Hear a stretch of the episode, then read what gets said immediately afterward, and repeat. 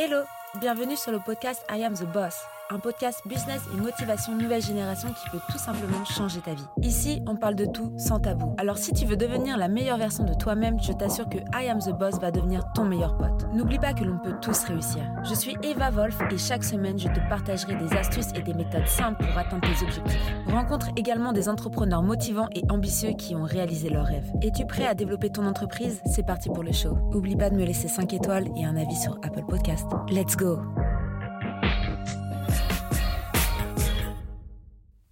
on se retrouve pour un nouvel épisode et aujourd'hui on va parler start-up française, start-up tout court. Et j'ai un invité du jour, c'est Saphir. Merci Saphir d'être ici. Salut Eva. Je suis Merci pour l'invitation. Ouais. Merci. Ça fait très longtemps euh, qu'on s'est vu, donc Ouais. c'est un grand plaisir. Aujourd'hui, on va parler euh, comment euh, lancer son projet, voilà comment comment se développer euh, dans, dans tous ces nouveaux milieux qui sont les nouvelles entreprises à la mode, les startups. technologie, on va dire. Est-ce que euh, déjà tu peux te présenter un petit peu à la communauté, dire Ouais, un peu ton background, qu'est-ce que tu as fait, qu'est-ce que tu fais aujourd'hui? Ah, ok, alors moi je suis Safia Nafi, j'ai euh, lancé euh, ma startup il y a 5 ans de cela, quand j'avais 25 ans. Une startup dans l'immobilier. Euh, L'objectif était de faciliter la prospection immobilière. En 5 ans, on est passé de zéro collaborateur, enfin de, de moi seul fondateur, à 23 collaborateurs et une équipe d'une quarantaine de personnes. De 0 euros de chiffre d'affaires à plus de 7 millions d'euros de chiffre d'affaires, une valorisation à quasiment 9 millions d'euros. Et euh, sur la cinquième année, la- l'année de l'internationalisation, on a lancé un nouveau marché. C'est cette année-là où on a revendu la boîte. Aujourd'hui, je suis devenu euh, le responsable des incubateurs de Neoma Business School. Donc, je m'occupe de recruter et de fédérer les euh, jeunes projets et les porteurs de projets jusqu'à euh, la réalisation du MVP, euh, dont on va parler après, et ensuite la, les, les premiers euros de chiffre d'affaires et la levée de fonds. Et en parallèle, j'investis aussi dans l'immobilier et dans des, dans des startups. Waouh, Nico, c'est un, un planning super chargé. Ça va, T'arrives à dormir? Ça va. Il me faut mes 8 heures de sommeil. À 8 Obligatoirement. heures, waouh heures. En dessous de 8 heures, je suis KO. Ah, vraiment. Non, enfin, franchement, super parcours. Et euh, bah, après, ouais, c'est vrai que moi, j'ai suivi un peu euh, ton, ton évolution de très loin. Mais, euh, mais c'est vrai que c'est agréable de voir des personnes comme ça de Rouen qui, qui, qui se développent en fait dans, dans tous ces milieux qui sont un peu pas communs, on va dire, euh, dans, dans, dans la vie d'un entrepreneur. C'est vrai que c'est des projets assez conséquents. hein. Complètement. T'as levé des, des, des fonds énormes, t'as Bah, en fait- développé une start-up. euh, Au-delà de lever des fonds, j'ai vécu une expérience juste incroyable. Tout à l'heure, on en parlait avant caméra.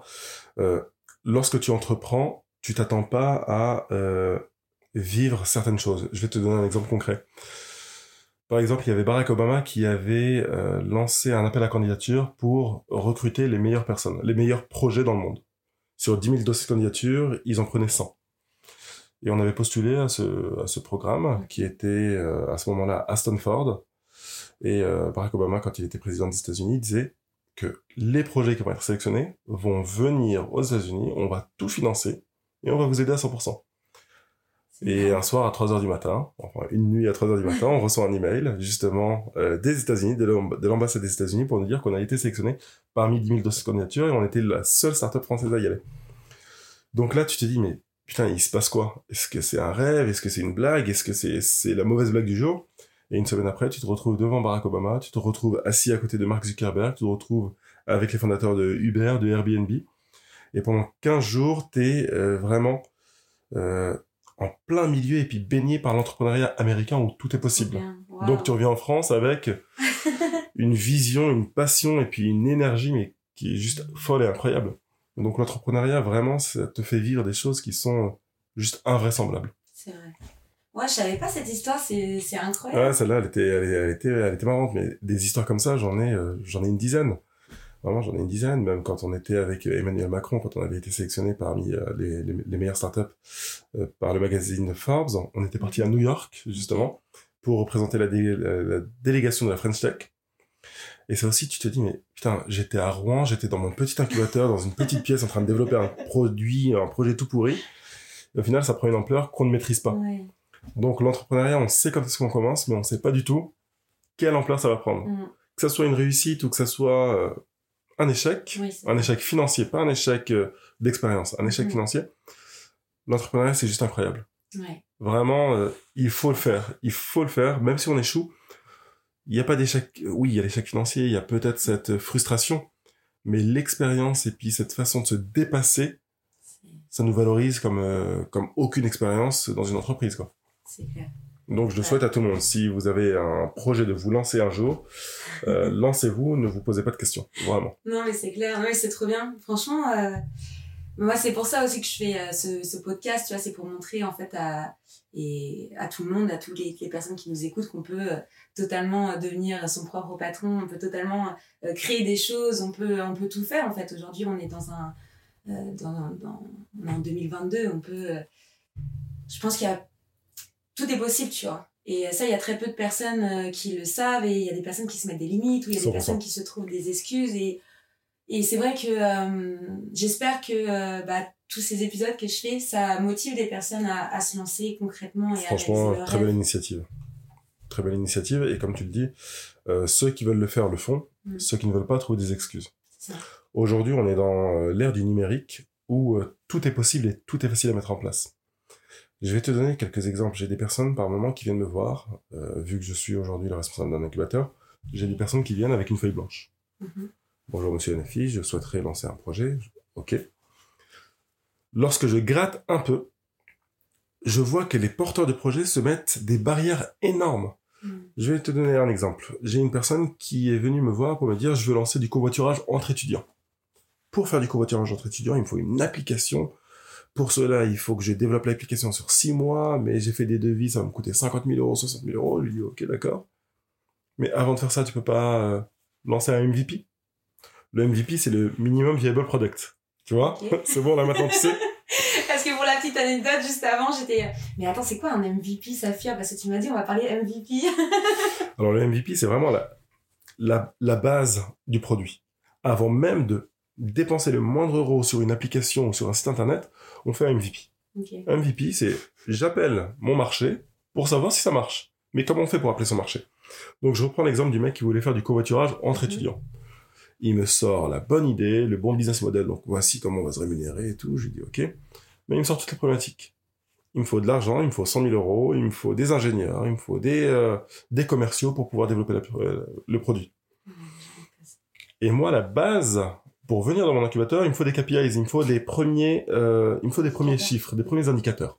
Si t'as pas d'indicateur, franchement, ça va être délicat. Du coup, le mec, je lui dis, bon bah, écoute, c'est simple. T'as Facebook, t'as WhatsApp, t'as Instagram, t'as euh, des, t'as, Slack, t'as Trello. Crée-moi un groupe. Mm-hmm. Tu vas sur Facebook, tu me mets, euh, par exemple, covoiturage Neoma. Et avec ce groupe Facebook, tu vas essayer d'animer une communauté et faire des premiers déplacements gratuits Si tu arrives à avoir cette communauté qui va te suivre, tu vas pas avoir de mal à les pousser vers une application. Parce que si tu n'arrives pas à animer une communauté sur un site qui te coûte 0 euros, tu vas pas réussir sur, un site qui va te coûter 50 000 euros. L'exemple même de Uber quand ils se sont lancés à San Francisco. Avant d'être le Uber qu'on connaît où on a le téléphone, l'application, le truc où on géolocalise tout. Uber, c'était de la mise en relation par téléphone. Hmm. Les personnes appelaient Uber pour dire bonjour euh, monsieur, on souhaite se déplacer d'un point A à un point B. Uber appelait le taxi pour lui dire voici, tu vas te déplacer d'un point A à un point B pour tel prix, et voici la personne que tu vas aller chercher. Mm. Une fois que c'était fait par téléphone et qu'ils avaient réussi à développer leur MVP et puis à prouver leur MVP, ils sont partis lever des fonds. Et une fois qu'ils avaient ces fonds-là, là, ils ont pu développer leur communauté et leur application. Mais avant tout, il faut juste voir si on a un marché. Parce qu'on peut mettre des centaines ou bien des, des centaines de milliers d'euros, voire des millions d'euros sur un produit qui, au final, n'est pas soit sur le time to market, soit ne répond pas à la cible, et on a perdu du temps, de l'argent, et ça sert pas à grand chose. Non, mais c'est clair. Après, c'est voilà, il y a des étapes à respecter, on peut en parler juste après, mais ça me fait penser aux exemples concrets de quelqu'un qui ouvre, euh, qui ouvre son entreprise. Mhm. Il va penser à son logo et à son site internet avant de penser à son offre et, et ses produits ou services. Donc c'est vrai que c'est un peu euh, dans le même concept, c'est qu'il y a des choses à respecter, même si euh, quand on monte une startup, on n'est pas obligé d'avoir un business plan ou, euh, ou d'avoir. Euh, après, tu me dis si je, si, si je me trompe, mais au début, c'est pas les choses les plus les plus importantes. Après, c'est des choses importantes quand même d'avoir un business plan et d'avoir un, un pitch deck. Alors, il y a des erreurs à pas faire quand on lance une boîte, quand on lance un site ou une application. Je vois pas mal de projets qui ne sortent pas ou bien qui ne se lancent pas. Pourquoi? Parce que merde, ma charte graphique n'est pas bonne, mon logo n'est pas bon, c'est pas le bon nom, c'est pas le bon truc. Ça, c'est pour moi, c'est se trouver des excuses. Encore un exemple, il y a un truc que j'adore, moi, c'est toujours illustrer mes propos par des exemples. Quand Le Bon Coin est sorti en 2006, c'était la risée. Ouais. Le Bon Coin, pourquoi? Parce que les gens disaient que c'était un site avec une couleur jaune pipi. Tout le monde se foutait de sa gueule. pas Ouais. si ça. Ah, vraiment. Et au-delà de ça, même le nom, Le Bon Coin. Pourquoi Le Bon Coin? Les gens se foutaient de la gueule du site Le Bon Coin et puis de la couleur. Aujourd'hui, c'est le site le plus consulté en France. Ouais. On s'en fout d'avoir la bonne charte ou le bon truc. Tant qu'on a une proposition de valeur qui répond à un réel besoin, croyez-moi que tout le monde va venir. Mais vraiment, tout le monde va venir. Vente privée qui devient VP. En fait, le logo va forcément changer avec le temps. La charte graphique va forcément changer avec le temps. Donc, on n'a pas à se dire, je veux sortir le meilleur site. On a beau avoir la meilleure des voitures, s'il n'y a pas le plein, ça roule pas. On a beau avoir le plus beau des sites, s'il n'y a pas de visiteurs, ça coule. Ça coule. Donc, l'objectif vraiment, garder un point en tête. Quel est le problème que je souhaite résoudre avec mon site, ou bien mon application, ou bien avec mon entreprise, et comment je vais aller parler à ma cible pour qu'elle vienne sur mon site. Donc, mon canal d'acquisition. Et pour cela, avec le MVP, euh, donc le Minimum Viable Product, on peut le faire largement. Si j'ai une page Facebook, si j'ai un groupe Facebook tout pourri, ou si j'ai un groupe WhatsApp tout pourri, ou si j'ai un groupe euh, sur, je sais pas, sur un autre canal, tant que j'ai une vraie proposition de valeur, Mhm. les gens vont venir et auront ce besoin. Dès lors que je réponds à une problématique avec mon produit, les gens vont venir, ils s'en foutent de ton logo, ton nom, ton image de marque. Celle-ci va évoluer avec l'argent que tu vas faire, donc le chiffre d'affaires que tu vas générer, donc tu vas pouvoir développer en recherche et développement ou bien recruter les personnes nécessaires pour améliorer ça. Mais là, se concentrer vraiment sur son business. Ne pas oublier ça. Ouais, on peut, euh, pour ceux qui ça intéresse vraiment de, de, de développer le, le concept, on peut retrouver vraiment bah, la fameuse méthode euh, why, who, how. Donc pourquoi, qui, comment. Euh, plus vous allez euh, répondre à une problématique, à un besoin, plus ça sera simple de développer son entreprise, que ce soit un produit ou un service. hein. Le pain point. Dès lors qu'on a identifié les pains, on est bon. Là où tu as mal, je te passe un pansement, tu vas le mettre. Mhm. Hubert, c'était quoi le pain? C'était euh, bah, le, le fait qu'il y avait un- un- des personnes qui devaient se déplacer mais qui ne pouvaient pas. Donc, Ils c'était pouvaient pas se déplacer. déplacement. On n'avait pas le prix à l'avance Oui, de la course. On ne savait pas avec qui on était. c'est vrai. Donc ils ont répondu à tous ces pains. En géolocalisant le tout. Blablacar, ils répondent à quel pain? Euh, les personnes seules. Ah, il y a deux, deux solutions les personnes seules qui, qui ont besoin d'être accompagnées ou des personnes qui n'ont pas les moyens suffisants pour euh, mettre du carburant aussi. Euh, y a Donc il y a un a pain écologique points, et économique. Dès lors que tu as un pain, tu as la solution à ce pain, Mm. let's go. Ouais, Franchement, mais let's go. Quelle que soit la startup, quelle que soit l'entreprise que tu vas faire, ça devrait marcher. Si tu identifies bien ta cible, tu as un bon produit, tu vas pouvoir lui parler, tu vas pouvoir lui communiquer. Le seul point sur lequel je souhaite insister, c'est ne pas perdre de temps sur la création du plus beau site, Mhm. sur la création de la plus belle charte graphique, sur la création d'une appli. Parce qu'on va aller voir des designers à droite à gauche, ils vont tous nous dire, bon bah, pour ton appli, c'est 50 000. Donc ça nous refroidit Mhm. automatiquement. Parce qu'on n'a pas le budget.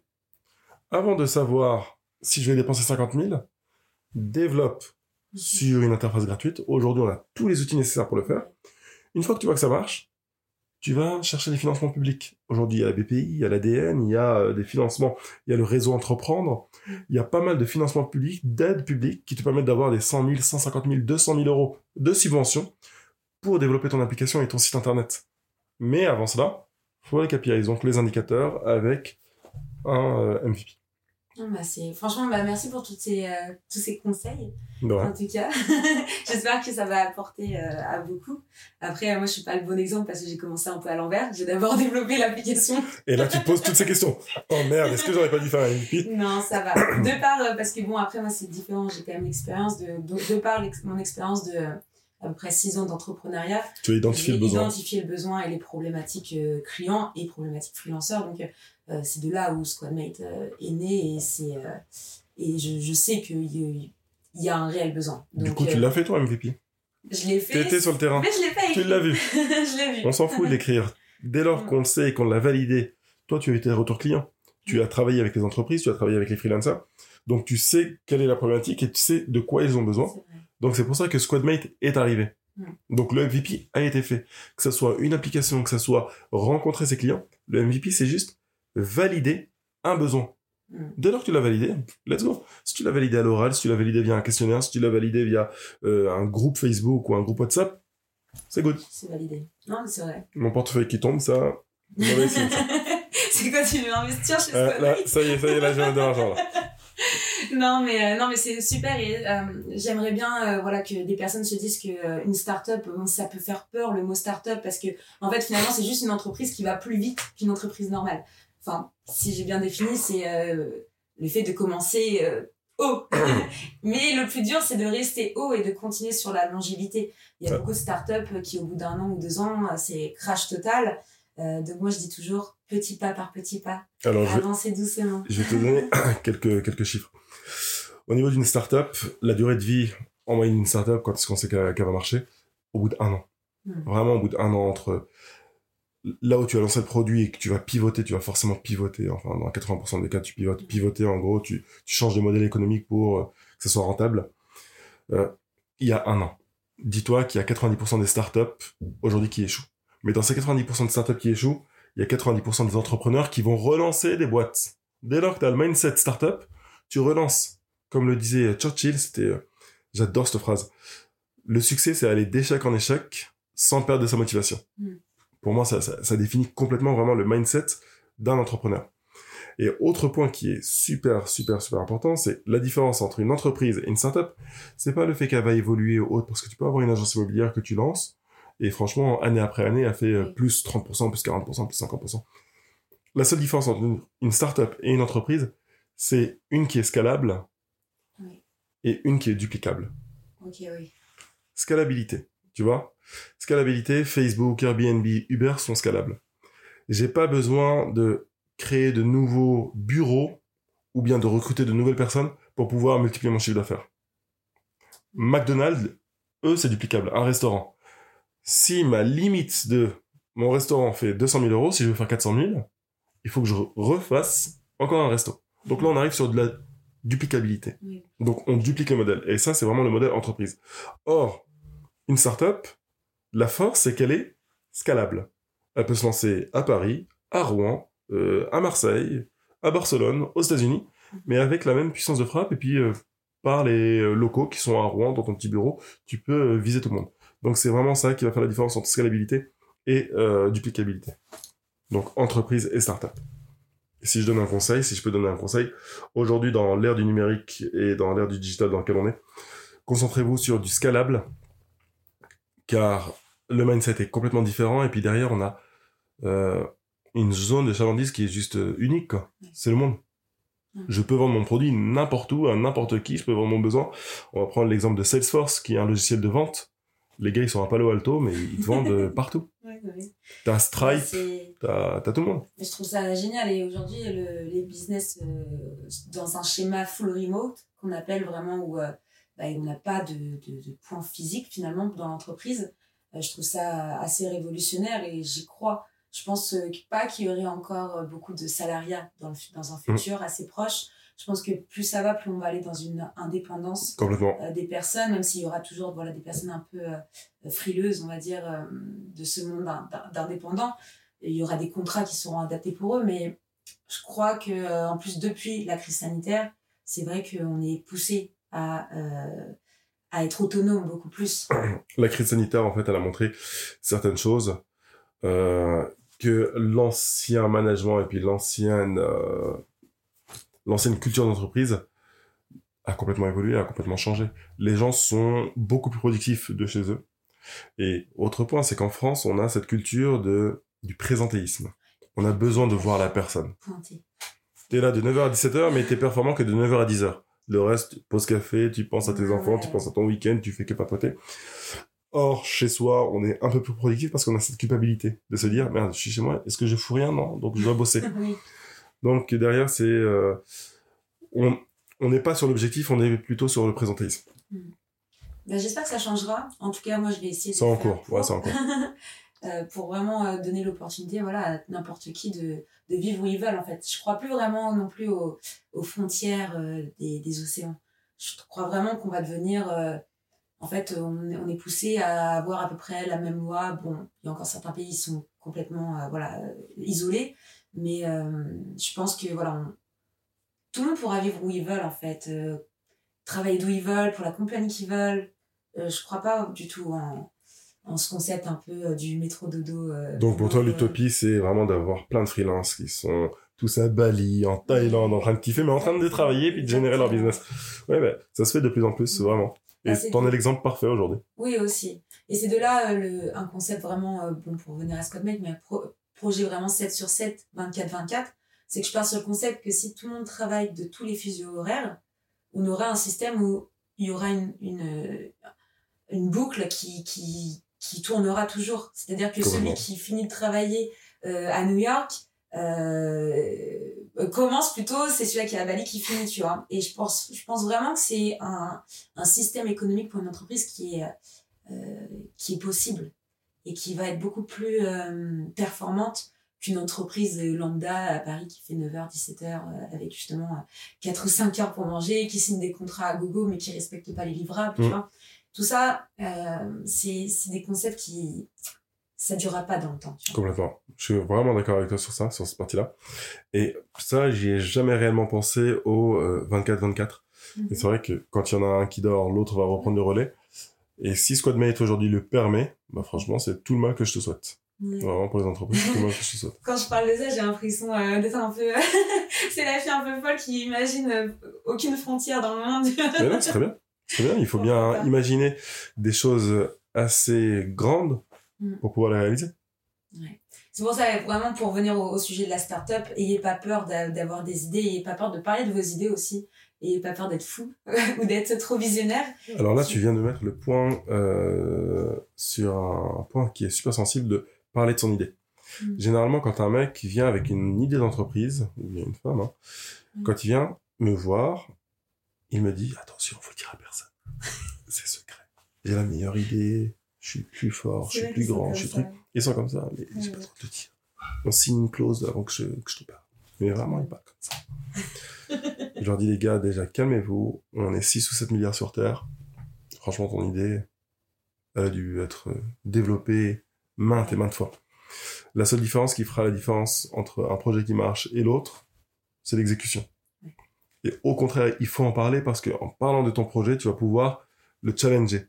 Tu auras toujours des retours positifs ou négatifs. faut tous les prendre, faut tous les écouter. Et faire la part des choses. Mais il faut en parler. Mhm. Et celui qui va te dire, bon, bah, j'aime bien ton idée, je vais te la voler, dis-lui, fonce, vas-y, fonce. Parce qu'on n'aura pas du tout la même exécution. Mm. Ce que tu as en tête, c'est pas du tout ce que le mec a en tête. On a beau avoir la même idée. L'exemple concret, c'est quand on a, quand on va par exemple sur Rouen, pour les Rouennais qui nous, qui nous écoutent, quand tu vas sur la rue du Gros, ou bien, euh, ouais, ouais, rue- rue du Gros, la rue des commerçants, tu peux avoir deux boulangeries, mais vraiment côte à côte. Mhm. Côte à côte. Si tu regardes à la fin de l'année, il y en a une qui doit faire 600 000, l'autre qui doit faire 1 million. Mhm. Elles ont le même pain, le même produit, la même enseigne, la même rue, le même truc. Mais sauf qu'il y en a une qui fait plus de chiffre d'affaires que l'autre.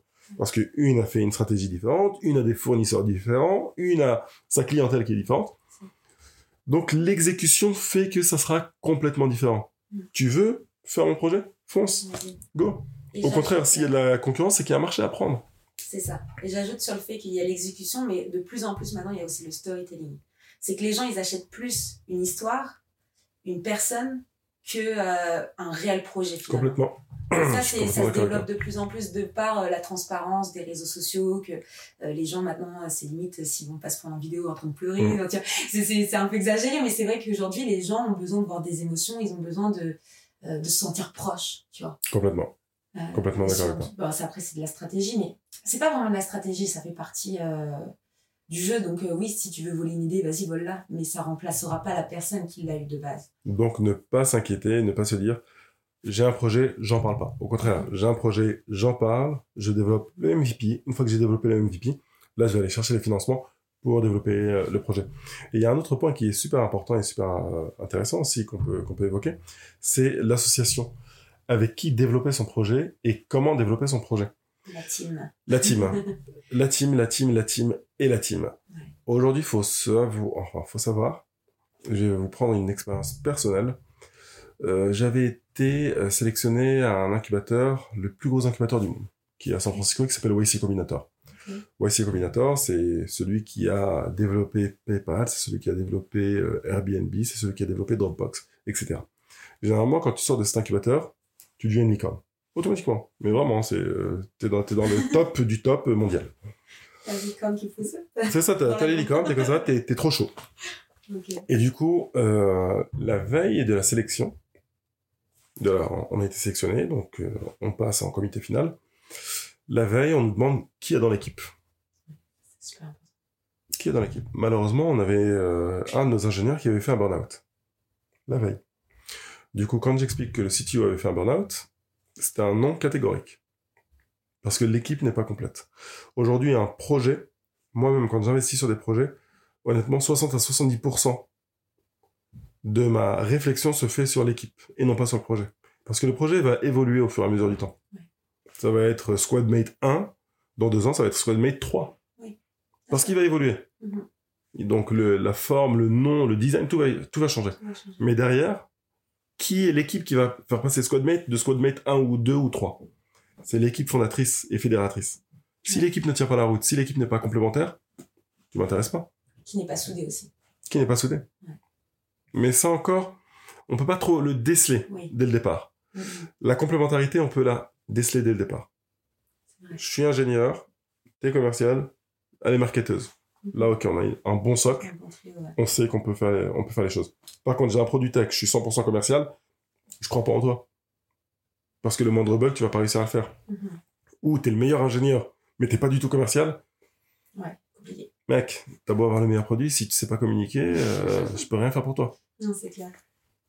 Donc vraiment, l'importance de l'équipe et de la complémentarité.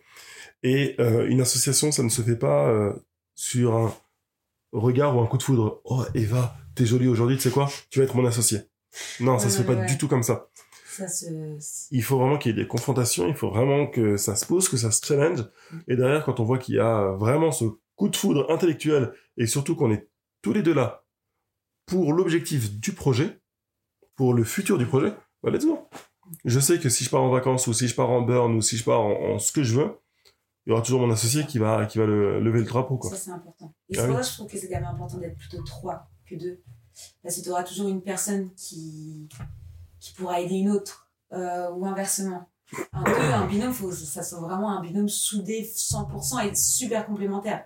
Aujourd'hui, dans des projets un peu tech, euh, euh, dans des startups euh, qui peuvent prendre de l'ampleur aujourd'hui, euh, deux, faut vraiment que ça soit deux, euh, deux personnes super euh, Le, expérimentées. Quoi. le trio parfait, généralement, quand ça décolle, mais puissance 10, hein, t'as un ingénieur, Mhm. t'as un commercial et t'as un financier. Ouais. Parce que le commercial peut faire le top du marketeur, il peut tout faire. L'ingénieur, il peut faire le gros hacking, il peut tout faire, donc il gère. Et t'as le financier qui sait gérer les chiffres et qui sait mener la boîte. Ça, c'est vraiment le trio euh, parfait. Mais euh, il y a d'autres points où t'as des euh, mono-founders, des solo-founders du moins, où le mec, il, il est seul. Mais ce mec qui est seul, faut l'aider, faut l'accompagner, faut le pousser aussi, parce que j'ai connu des très belles réussites avec des mecs qui étaient seuls. Mm. Et j'ai connu de très belles réussites avec des personnes qui étaient trois ou deux. J'ai connu de très belles déceptions avec des personnes qui étaient trois, qui étaient la bonne équipe, le bon truc, le bon timing, mais se sont pris la tête parce qu'au bout de six mois ou sept mois, ils commencent à faire 100 000 ou 200 000 euros de chiffre d'affaires. Mhm. L'argent commence à leur monter à la tête, le petit argent commence à leur monter à la tête. Ça y est, ça s'embrouille, on n'a pas la même vision, on n'a pas le même truc, ça, ça, ça explose en vrai. Enfin, du coup, pour finir un peu sur, sur cet épisode de podcast, pensez à la team avant de votre business plan ou au moins au KPI, euh, à tous vos indicateurs vraiment pour, euh, pour vérifier que votre projet tient la route, euh, pourquoi vous mon- vous montez votre projet, quelles sont les raisons, quelle est euh, le- la douleur de, de vos euh, prospects. Euh, voilà, posez-vous les bonnes questions pour pouvoir euh, euh, vous lancer correctement et n'ayez pas peur surtout.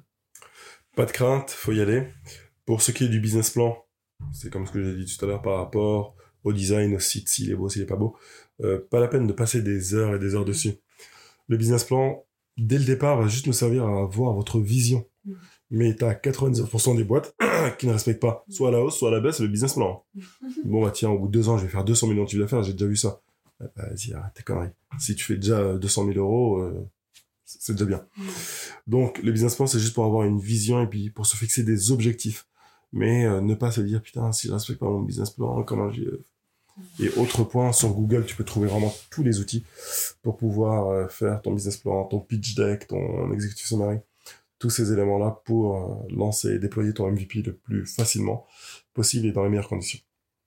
Bah, J'espère que vous allez vous mettre tout de suite au travail après cet épisode. En tout cas, merci beaucoup, Safir, pour ton expérience, tes plaisir, conseils. Euh, euh, et voilà, toutes, ces, toutes ces choses. J'espère que les personnes vont rêver après cet épisode, ou du moins vont actionner leurs rêves plutôt. Bah, J'espère. Et puis, euh, franchement, euh, donnez-vous.